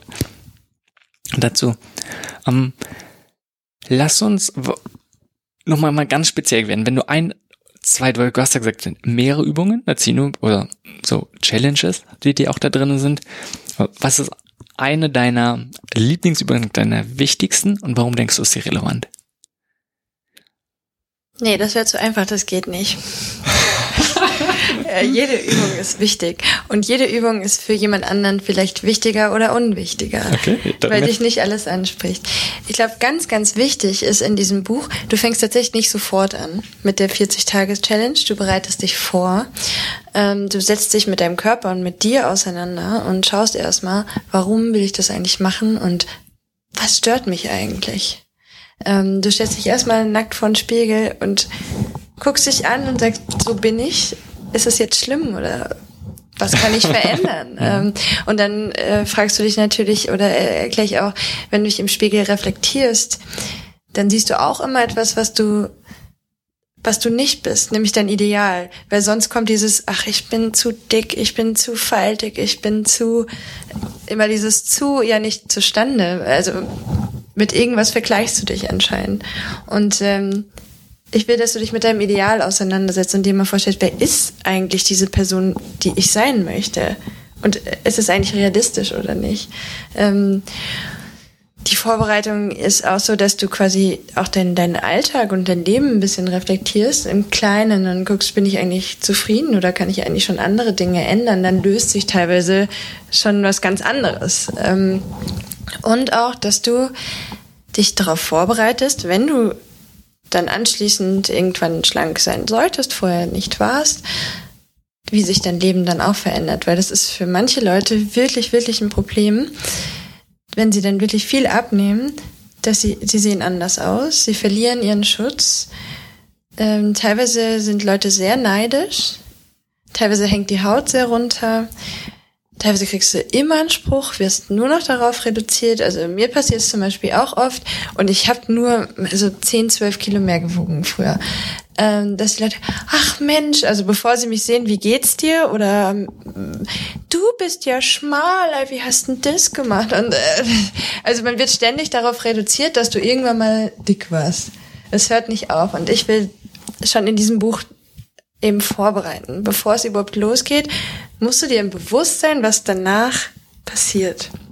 Und du setzt natürlich deine eigenen Ziele fest. Ich kann ja nicht sagen, hey, fünf äh, Kilo in zwei Wochen. Das wird ja oft propagiert, das klingt ja auch toll, aber ähm, es funktioniert eben nur, wenn du dir selber dein Ziel setzt. Und es muss nicht fünf Kilo in zwei Wochen sein, es kann auch sein, alles, was du willst. Ähm, ich will wieder selber zum Supermarkt laufen, das hat vorher nicht geklappt oder so. Genau. Ich finde es interessant. Ich glaube, ich habe noch niemanden gehört davor, der dann zwischen die, die, die negativen Folgen, wenn du dein Ziel erreicht hast, äh, Die gibt es. Und gerade durch die Adip Adipositas vorn, das ist die wichtigste Quelle, wirklich, ähm, erfährt man so etwas. weil da gibt's tatsächlich ganze Unterhaltungen, die über 60 Seiten gehen, also wo du dich durchklicken musst, mit mir geht's jetzt schlechter als vorher. Okay, mein Körper sieht jetzt besser aus, aber ich fühle mich einfach viel, viel schlechter. Viele haben Depressionen dadurch auch erst bekommen. Okay, dann lass uns auf den Punkt ein bisschen gehen, weil das, finde ich ähm, sehr interessant. Was, was ist dein Ansatz? Du hast schon gesagt, man soll sich erstmal geistig davor vorbereiten. Im Prinzip dass es so sein kann. Ist ja nicht, dass es so muss. Ähm, was würdest du jemandem raten? Und gerade wenn du vielleicht auch, du hast ja gerade schon eigene Erfahrungen so ein bisschen geteilt, dass man von anderen sehr schnell nur noch darauf angesprochen fühlt und sich dann darauf reduziert fühlt. Äh, wie, wie würdest du damit umgehen? Äh, und ich denke, das kann man sehr, sehr viel nicht nur auf Abnehmen, sondern auch allgemein auf andere Themen ja, kannst du es dann auch noch anwenden. Das heißt, wie würdest du, wie würdest du rangehen? Wie würdest du einem raten? Du hast es ja teilweise auch im Buch gesagt. Ähm, wie jemand dann umzugehen. Du meinst, wenn dann jemand kommt und dich äh, darauf anspricht? Nee, sondern eher davor, damit du halt nicht in ein Loch fällst, nachdem du dein Ziel erreicht hast. Weil eigentlich war es ja dein Ziel. Darum, du willst endlich abnehmen und danach ist die Welt schön, oder? Sollte eigentlich alles schön sein. Genau. Also ich Natürlich rate ich dazu, beziehungsweise coache äh, den Leser, dass er sich, bevor er überhaupt anfängt, eine das werde ich gewinnen, das werde ich verlieren, eine Gewinn-Verlust-Rechnung ausstellt. Du stellst dir einfach mal vor, was wird, wie wird mein Leben besser? Und dann notierst du dir alles, was dir einfällt, zum Beispiel, oh, ich sehe dann toll aus, ich passe dann äh, wieder in meine alte Jeans oder was auch immer. Aber auch, was werde ich verlieren? Und du kannst jede Menge verlieren und ich gebe dir natürlich auch kleine äh, Ideen, weil man denkt dann nicht als erstes dran, hey, was soll ich denn verlieren, wenn ich äh, außer Kilos? Ähm, natürlich verlierst du eine große Gemütlichkeit in deinem Leben. Du kannst auf einmal Dinge nicht mehr so machen, wie du sie vorher gemacht hast. Ähm, und wir sind alle Fan von Gemütlichkeit ähm, und von Bequemlichkeit und ähm, vielleicht, tja, ist da nicht mehr drei Tüten Chips sind da nicht mehr im Schrank. Ähm, vielleicht musst du äh, läufst du im Regen äh, eine Runde oder du ja, was auch immer. Du machst auf jeden Fall viele Dinge nicht mehr so, wie du sie vorher gemacht hast. Äh, teilweise schränkst du dich bestimmt auch ein, wenn du essen gehst mit Leuten. Oder ähm, bei einigen Übungen ist es auch so, dass du dann bis 17 Uhr, zum Beispiel bei einer Übung, ähm, du versuchst nach 17 Uhr nichts mehr zu essen und natürlich ist das nicht gesellschaftsfähig. Vier Tage, aber eben, das wirst du verlieren. Eine Gemütlichkeit, eine Gewohntheit. Ähm, eine Schutzschicht vielleicht. Also das ist total individuell. Ähm, zum Beispiel ist auch bei mir, wenn ich früher habe ich auch wurde ich vor älter geschätzt, jetzt wo ich äh, sehr schmal bin, ähm, bin ich die kleine, die die junge, äh, gerade mal, weiß ich nicht, ähm, ja meistens fünf Jahre jünger geschätzt, äh, auch weil man zierlich ist.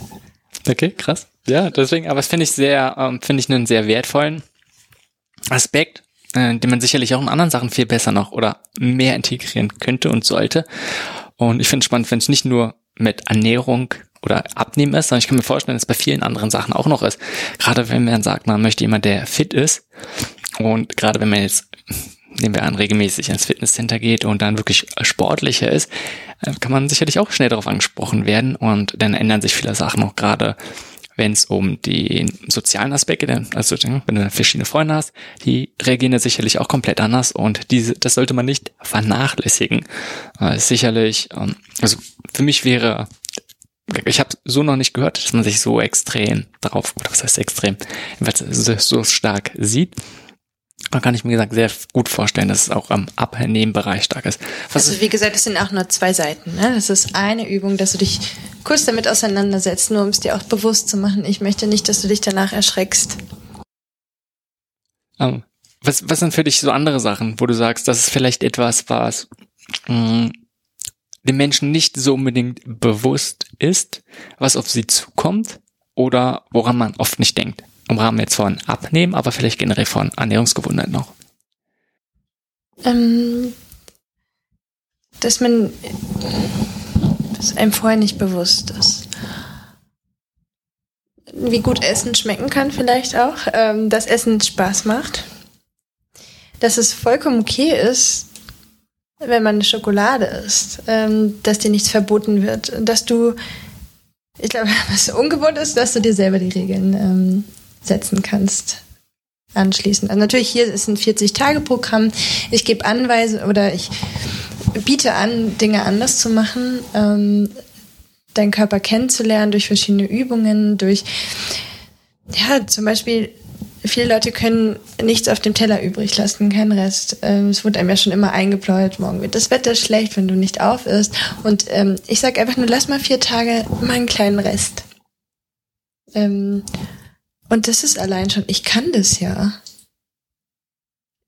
Wie viele Leute können ihren Teller nicht, also können, können nicht, nicht stehen lassen und das zu lernen, das bewusst zu machen, äh, das ist, ja, ich, ich glaube, bei fast jeder Übung hier im Buch gibt es einen Aha-Effekt. Okay, sehr interessant. Also finde ich, dass man sich immer selbst darum auch challenge. Ich, ähm, sicherlich auch ein Begriff, wo man das manchmal kritisch sehen kann. Äh, aber in der Tat ist es, man fordert so ein bisschen heraus äh, eigene Gedankenmuster, die man in Bezug auf sich selbst hat, wie du ganz beim Anfang meintest. Okay, wie ist jetzt überhaupt mein Idealbild? Denke ich eine sehr, sehr wichtige Sache. Und warum will ich überhaupt irgendwas ändern? Das ist, denke ich, ein ganz, ganz wichtiger Punkt. Nicht nur im Sinne von der Motivation, sondern dass man auch mal schaut, äh, letztendlich, ja, dann schaffst du es vielleicht. Oh, ja, und was ist dann? Bist du dann wirklich so zufrieden? Ist es wirklich das, was du willst? Und vielleicht geht es ja eigentlich nur darum, dass du sozial akzeptiert wirst oder was auch immer. Darum finde ich das sehr interessant, den Punkt. Ähm, was gibt's noch? Lass uns mal eins, zwei konkrete Sachen sagen. Darum, such du mal aus, wo du sagst, äh, das ist was. Ja, wir können direkt beim ersten anfangen, ähm, bei der ersten Challenge. Das ist das Protokoll. So fängt nämlich auch jede klassische Ernährungstherapie an oder ähm, eine Ernährungsberatung. Du füllst immer erstmal ein, äh, ein Protokoll aus und schreibst alles auf, was du gegessen und getrunken hast. Und ähm, das halte ich natürlich, das halte ich wirklich für sehr sinnvoll. Ähm, und es wird so viel getrickst in der Ernährungsberatung. Also äh, ich kenne es selbst, wir haben im Studium auch mal ähm, Protokoll geführt und dann ausgewertet ich selbst habe dann schon angefangen, gesünder zu essen und äh, auch ein bisschen weniger. Und äh, ich hatte da im Studium, äh, habe ich eigentlich immer Müsli gegessen, auch morgens, mittags, abends. Ich habe natürlich auch mal was anderes gegessen, aber das war irgendwie so mein Standard. Und das war mir dann irgendwie auch peinlich, da reinzuschreiben, dass ich jeden Tag das Gleiche esse, weil ich mich ja als Genussmenschen äh, beschreibe. Und da fängt man schon an, sich auszutricksen. Und natürlich macht man das besonders dann auch mit dem Berater. Oder du hast ja auch immer so ein Lebensmittel, das dir peinlich ist, dass du das isst. Äh, es geht die Wurst äh, direkt aus dem Kühlschrank Okay, jetzt muss ich fragen, so. welches Lebensmittel ist dir peinlich, dass du es isst? ja, das, das ist übrigens auch eine Übung. Da sucht man sein Guilty Pleasure und setzt sich quasi mit seinem Lebensmittel auseinander. Ähm, tatsächlich habe ich das gar nicht. Ich habe das nicht so. Tatsächlich ist es dann oft manchmal dieses Müsli nach dem Essen gewesen. Okay. Ähm, also tatsächlich auch nochmal nach dem Essen und ne, wirklich, dass ich mich so voll gefühlt habe, dass ich mich nicht mehr bewegen konnte. Weil ich auch viel gearbeitet habe, viel gemacht habe und es dann so eine Legitimierung war, sitzen zu bleiben. Äh, ich glaube, jeder hat, äh, oder viele Leute, nicht jeder, ähm, hat da so sein. Hast du eins? Äh, wann bin ich jetzt dran? Inzwischen denke ich, bin ich in vielen Sachen sehr, sehr rein oder ich hatte auch generell nie Probleme mit irgendwelchen solchen Themen. Ich habe mal gegessen, was ich essen wollte, darum, also von wegen gilt auf gar keinen Fall. Aber was komisch ist, weiß nicht. Nö, kann ich sagen, dass ich nicht speziell, ich bin sehr bodenständig in dem, was ich esse.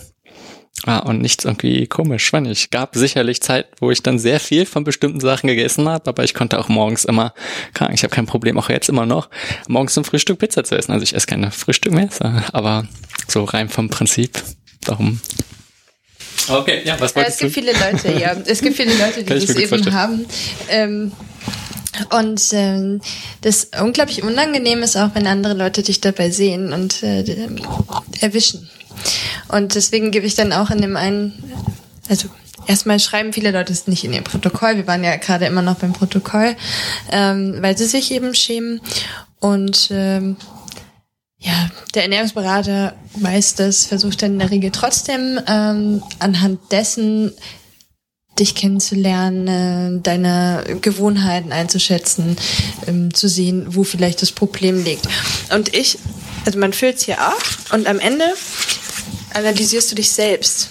Du schreibst quasi mit dem Kuli rein oder mit was auch immer du gerne schreibst und dann markierst du mit verschiedenen Farben, wie viel Gemüse habe ich gegessen, wie viel habe ich eigentlich getrunken, esse ich regelmäßig, äh, dass du quasi selber siehst, hey, also du kannst dich natürlich auch selber analysieren ähm, und am Ende ist es auch ganz schön, welche drei Ratschläge würde ich mir als Ernährungsberater geben?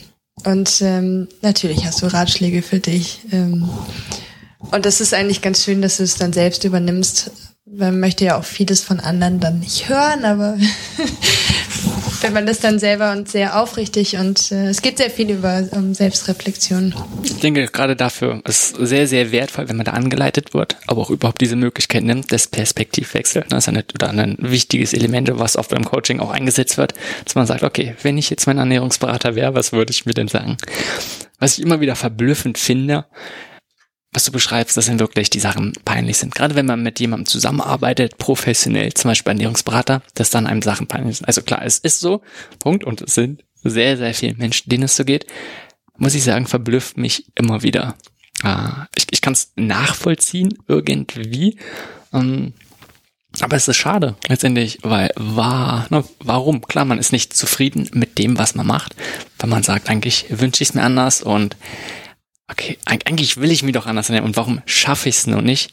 Oft äh, ist meine Erfahrung dann einfach diese ständige, diese, ja, man ist im, fast schon im Krieg mit sich selbst und darum ist diese Selbstakzeptanz, auch was du gerade beim Anfang dann meintest, okay, warum möchte man etwas ändern, aber auch mit der Situation und erstmal so, so wichtig. Ähm, mit, mit allen Sachen generell, wenn man Verhalten überhaupt ändern möchte. Okay, es ist okay, was ich mache und vor allem ist es okay, wie ich überhaupt bin. Also gerade bei Abnehmen ist sicherlich nicht mein Hauptthema, aber was ich immer wieder raushöre, ein Riesenthema, wo man überhaupt Schwierigkeiten hat. Also dieses Thema der Selbstakzeptanz, wenn ich wie da deine Erfahrung ist.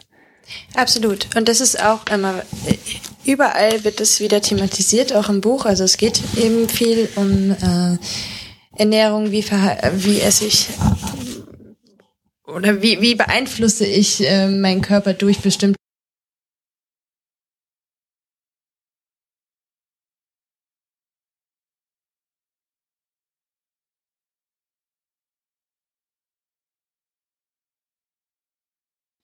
Lass uns mal nochmal auf den Aspekt kurz von Genuss dann drauf eingehen. Aber das ist ja was, womit du dich dann persönlich viel beschäftigst und was sicherlich teilweise in das Buch mit eingegangen ist.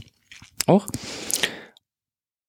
Inwiefern können diese Punkte, es ganz am Anfang schon, so ein bisschen in die Quere kommen. Nochmal, Genuss, gesunde Ernährung. Du hast schon gesagt, die gehören zusammen, ne, weil Qualität ist immer extrem wichtig und vor allem ein bewusstes Essen gehören für dich dazu. Und ich finde es immer interessant, trotzdem bei Leuten, die sagen, hey, ja, sie mögen essen und sie essen auch gerne und denen ist auch gutes Essen wichtig, sie in vielen Sachen trotzdem nicht so extrem drauf achten. Du kannst dann, ich sag mal, jetzt auch wieder sehr stereotypisch, hast eine Person, die dann in sonst was teuren Wein und so ständig ähm, irgendwelche verschiedenen Sachen und Kosten und sagen dann Unterschiede und dann ist da wirklich ein, das mehr oder weniger billigste Fleisch. Wo ich so, weißt du, wo ich sage, äh, passt irgendwie nicht zusammen, einfach weil vielleicht in der Hinsicht da das Bewusstsein nicht da ist. Wie ist da in der Hinsicht deine Erfahrung? Ja, also ähm, ich habe auch oft die diese Ausrede gehört, ähm, wenn jemand sehr dick ist, ja, ich esse halt einfach gerne. Ja, also ich esse auch wirklich gerne und äh, ich kenne viele Leute, die sehr, sehr dünn sind und ähm, wahnsinnig gerne essen. Also das hat, das eine hat nichts mit dem anderen zu tun. Da steht wieder Qualität vor Quantität. Ähm, genau. Und äh, was ich bei Essen und Trinken äh, oder in der Redaktion zum Beispiel gelernt habe oder bei dem Job, ist ähm, Genügsamkeit zum Beispiel, das ist auch ein, ein großer Punkt in dem, in dem Buch, ähm, dass man quasi sagt, ich, ich gönne mir was und das bewusst, ähm, dass man quasi nicht die, die 0815 Schokolade kauft, wenn das Schokolade ist, was du gerne ähm, naschst, sondern dass du dir wirklich eine, eine teure, tolle, hochwertige Schokolade kaufst. Die frisst du nicht einfach so auf. Also ich glaube, da hat man äh, viel mehr Hemmungen und man man hat das Gefühl, man tut sich damit was Gutes, äh, wenn man da ein Stückchen isst. Ähm, genau, wie, welches Fleisch du kaufst, ist natürlich dir überlassen. Ähm, trotzdem äh, habe ich immer wieder mal so äh, in dem Buch geschrieben, äh, je besser die Bedingungen, desto äh, höher die Qualität und auch oft äh, die Ausbeute der Nährstoffe tatsächlich. Oder ähm, je weniger verarbeitet, desto besser. Ähm, je regionaler, desto besser. Ähm, ja, ist halt einfach. Also in vielen, bei, bei vielen Sachen ist es einfach so. Und äh, ja, mir jetzt auch geholfen, zum Beispiel, ich habe ja ähm, als Redakteurin gearbeitet, aber ich war ganz viel in der Versuchsküche, weil ich ganz viel probieren sollte. Und äh, man ist dann schon teilweise um 10 Uhr wurdest du dann angerufen, hey, komm in die Küche, probier mal, wir haben, äh, weiß ich nicht, die Hauptspeise vom Weihnachtsmenü fertig. Und dann isst du um 10 Uhr, probierst du was und äh, ja, dann gehst du wieder zurück und dann wirst du um eine halbe Stunde später nochmal angerufen und so läuft es teilweise den ganzen Tag und teilweise isst man 40 Gerichte Probe, manchmal mehr. und äh, da gibt's auch eine Übung eben, weil da habe ich wirklich den ganzen Tag über kleine Portionchen gegessen. Also es ist dann auch so, dass man, da steht eine Torte, eine Sahnetorte, die lässt jeden zum Schmelzen bringen.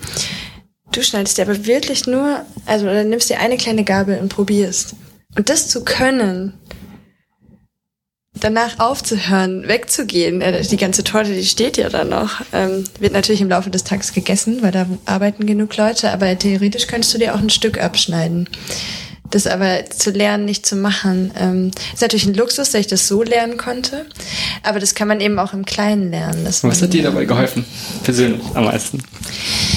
Mir hat, äh, also, dass ich Genügsamkeit gelernt habe. Ähm, kein Futterneid mehr dass ich ähm, sogar, wenn ich jetzt im Sternrestaurant essen war, was übrig lassen konnte, wenn ich nicht mehr konnte. Normalerweise ich gesagt, ich habe dafür, weiß nicht, wie viel Geld bezahlt. Das muss jetzt auch gegessen werden. Äh, ich bin zum Glück meistens mit ähm, Leuten, die mehr essen, denen schiebe ich das dann hin. Also ich finde es schon traurig, was zurückgehen zu lassen. Also das heißt ja nicht nur, weil du was übrig bleibst, muss auch übrig bleiben. Aber dein Magen ist eben auch kein Biomüll, ne? Also es bringt dem Essen jetzt auch nichts, wenn es ähm, in deinem Körper landet. Ja, wenn du eigentlich satt bist. Okay, sich also bewusst zu machen, immer wieder dran, dass man nicht immer essen muss und alles aufessen muss und auch gerade, das ist ein großer Punkt, auch ähm, den ich immer wieder das typische Beispiel ist für mich da Buffet. Deswegen, okay, jetzt habe ich dafür bezahlt, jetzt kann ich so viel essen. Jetzt muss ich es aber mal richtig ausnutzen. Ist, sonst hat es sich ja gar nicht gelohnt, dass es Buffet gibt. Ich muss ja da mehr oder weniger rausrollen. Ja, absolut. Das ist auch ganz lustig. Ähm, ich erkläre auch zum Beispiel, ähm, wie Hunger entsteht. Oder ähm, dann steht zum Beispiel, dass auch ein sensorischer Prozess ist. Also dass du quasi über Reize, über genau Auge, Riechen, Schmecken und so weiter auch Hunger beeinflusst. Und zum Beispiel bei einem Buffet oder je unterschiedlicher die Dinge sind, die vor dir liegen, desto mehr isst du. Also wenn du jetzt zum Beispiel so, oder wenn du im Meeting sitzt und dann ist da so ein, so ein Stullenteller und auf jeder Stulle ist Käse, dann isst du vielleicht eine, weil du weißt ja, wie die andere schmeckt. Äh, wenn da aber vier verschiedene drauf liegen, mit, mit noch die eine mit Ei und die andere mit äh, veganem Aufstrich oder was auch immer, dann probierst du in der Regel alle. Äh, und so passiert das eben. Ähm, ja, oder wenn du ein Drei-Gänge-Menü hast, isst du in der Regel mehr, als wenn du einen Teller von einer Sache hast und so weiter. Was interessant ist und was ja total logisch ist, ähm, was auch per se nicht so schlecht ist, du, wichtiger ist, dass du dir darüber bewusst bist. Okay, was, was sind für dich Tipps, um, um das mal so ein bisschen auch jetzt abzurunden? Jetzt unabhängig vom Buch, wenn es darum geht, dass Menschen sich etwas, etwas genießen wollen und sagen, okay, sie wollen sich jetzt was Gutes tun, auch mal ganz bewusst etwas genießen. Sich was, ja, was würdest du denen raten? Was gibt es da Sachen zu beachten? Ähm, und vielleicht, was du auch so gelernt hast mit der Zeit und was sind typische Fehler in der Hinsicht? Ähm, ja, das habe ich tatsächlich auch in meinem Buch, ähm, die, die Sinne benutzen. Dass du quasi anfängst, wie, wie, das gibt ja auch bei Weinverkostung. Ich bin zum Beispiel, ich trinke gerne Wein und äh, beschäftige mich gerne mit dem Thema. Und ähm, wenn man das bewusst macht, dann guckst du ja erstmal, wie, wie sieht eigentlich mein Essen aus, das ich vor mir habe, ähm, welche Farben hat es, wie ist es angerichtet, ähm, so dass du da schon anfängst, was ist eigentlich auf, auf meinem Teller drauf. Manchmal kannst du es nicht genau erkennen und dann freust du dich natürlich auf den nächsten Schritt, äh, indem du einfach mal riechst und schaust, ähm, was, was könnte das denn sein? Was fließt da zusammen?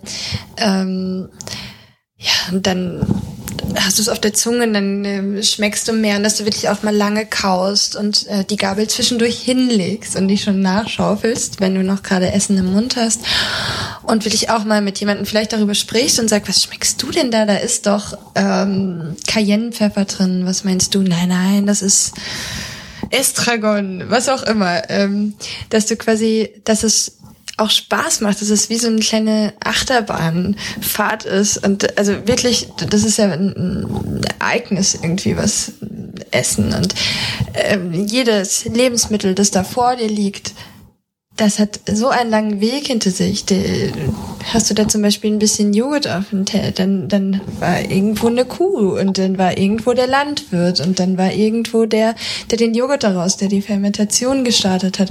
Also, dass man überhaupt dankbar auch für jedes Lebensmittel, das du da vor dir hast und dem mal bewusst wirst, wo, wo kommt das eigentlich her? Wer hat das eigentlich gerade für mich gepflückt ähm, oder, oder gesammelt oder ähm, welche Maschine hat's abgenommen, ist auch egal, aber dass du dir quasi wirklich auch mal auch diese Dankbarkeit und wow, was, was wir haben ja eigentlich für Möglichkeiten, dass wir im, im Winter Erdbeeren essen können, äh, muss man nicht machen, aber das haben wir und sich das bewusst zu machen und nicht einfach, ja, das als gegeben äh, anzunehmen. Zumindest ab und an, also dass man, ja, sich be äh, bewusst auch was gönnt ja, und äh, natürlich kannst du alle deine Sinne benutzen, denn es ist natürlich die Zunge ist ja nicht nur der Geschmack, die ist ja auch quasi wie etwas sich anfühlt, ist etwas heiß oder oder kalt, ist etwas spitz oder weich äh, und natürlich hören, äh, das ist ganz wichtig bei Chips in der Sensorik, wenn sie hergestellt werden, äh, das Krachen. Ähm, das ist tatsächlich extra dafür gemacht, aber das ist natürlich äh, etwas, was dir dann sofort einen Genuss äh, gibt oder so muss es sich anhören. Ähm, aber ja, jedes Lebensmittel klingt auch ein bisschen anders. Also es ist Aber da finde ich sehr interessant nochmal. Erstmal, was ich raushöre, ist erstmal Dankbarkeit und vor allem Wertschätzung sich gegenübergeben. Um, ähm, was ich denke, was da sehr gut ist. Bevor man isst, oder bevor man dann anfängt, kurz innezuhalten und es mal irgendwie wahrnimmt oder auch überhaupt kurz, okay, und sich jetzt aufs Essen zu fokussieren und nicht mit dem Gedanken woanders zu sein. Ich glaube, das ist dann ein ganz, ganz großer Punkt, zu sagen, okay, mal kurz Pause zwischen den ganzen Sachen und dann essen selbst wenn man dann irgendwie was anderes trotzdem weiternehmen machen muss, vielleicht auch im Sinne von, keine Ahnung, vielleicht ist es ja ein Geschäftsessen oder sowas, glaube ich, kann da schon mal einen großen Unterschied machen.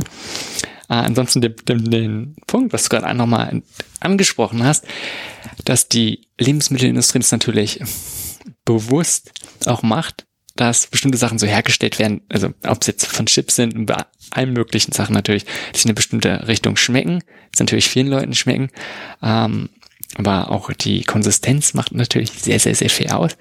Interessant finde ich dabei, dass die Leute, die das dann sehr, sehr viel essen, ähm, ich sag mal, sehr stark verarbeitete Lebensmittel, und wie stark jetzt auch mal, aber ich sag mal, ne, so stark verarbeitete, dass denen das dann viel besser schmeckt. Und normal ist kaum noch, aber wenn du es dann irgendwann mal schaffst, diesen Punkt zurück zu sehr natürlichen Lebensmitteln, dass du das dann deutlich lieber findest, also mehr schmeckt, als dann die stark verarbeitenden, dass die stark verarbeitenden die eigentlich gar nicht mehr schmecken.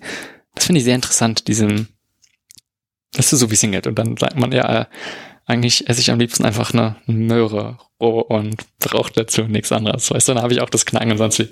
Ja, ja, genau. Äh, das ist, ich habe, ähm, das war im letzten Fasten so. Ich glaube, ich habe noch nie so einen leckeren so was Leckeres gegessen wie den ersten Apfel nach äh, sieben Tage nicht kauen.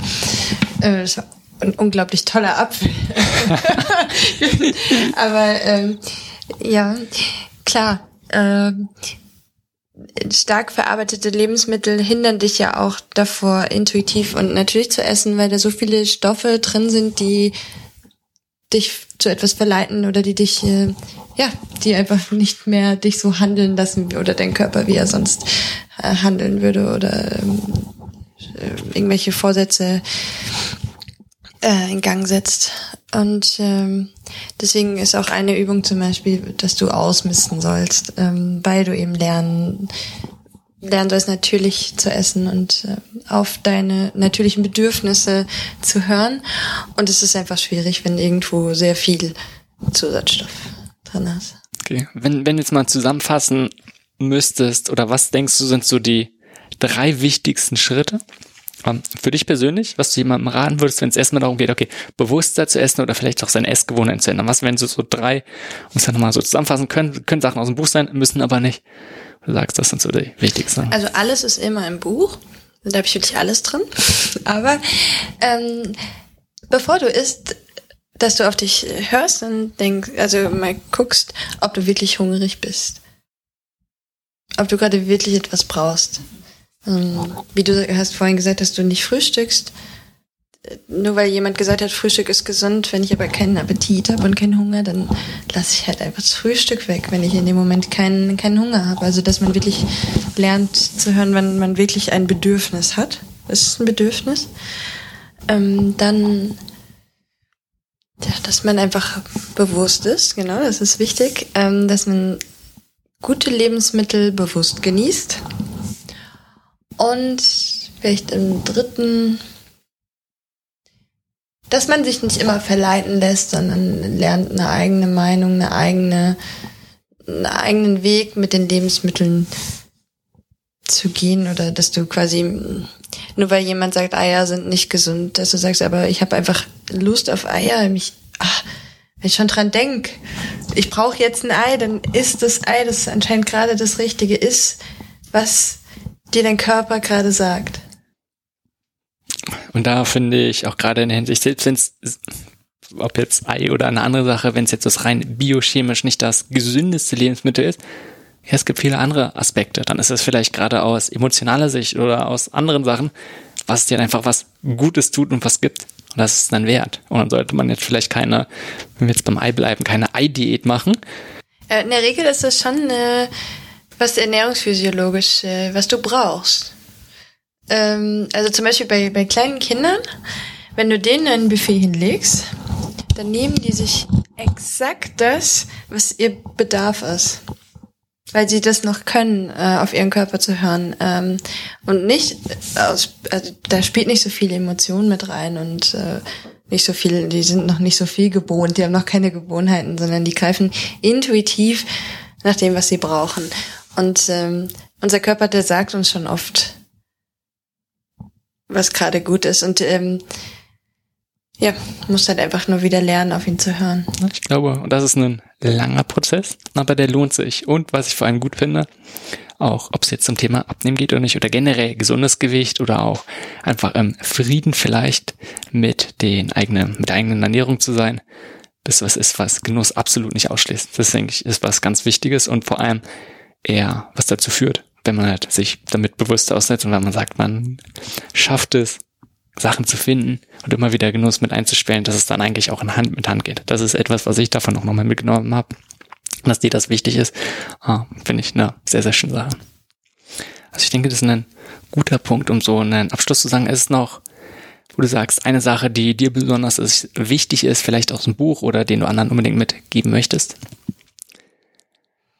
Dass man sich die Zeit nehmen soll, mal auf sich zu hören und sich die Mühe machen soll, selbst zu reflektieren. Ich glaube, dann wäre die ganze Welt ein bisschen besser. Ja, ich denke auch, dass das extrem viel mitmacht. Und anfangen kann man auf jeden Fall bei sich selbst und dann alles Auswirkungen auf anderes. Ähm, sag mal, also das Buch nochmal, Essgewohnheiten ändern in 40 Tagen, ist sicherlich, ähm, sag mal, überall im Buchhandel sonst wie erhältlich. Ansonsten werde ich es auch einfach nochmal verlinken, wo man es hat. Ansonsten hast du auch eine Website, ich glaube, sarinahunkel.com. Da kann man auch nochmal ein bisschen mehr finden, was du so machst. Und dann sicherlich wird man dann auch nochmal finden, wo es das Buch gibt. Also, vielen, vielen Dank. Danke dir. Das war Changemaker. Um mehr über die besprochenen Themen dieser Folge zu erfahren, klicke den Link in den Show Notes. Besuche www.simonmcschubert.de. Dort erwarten dich nicht nur Artikel und weitere Podcast-Folgen, sondern auch kostenlose Online-Kurse, die dich unterstützen, etwas zu verändern. Bis zur nächsten Folge.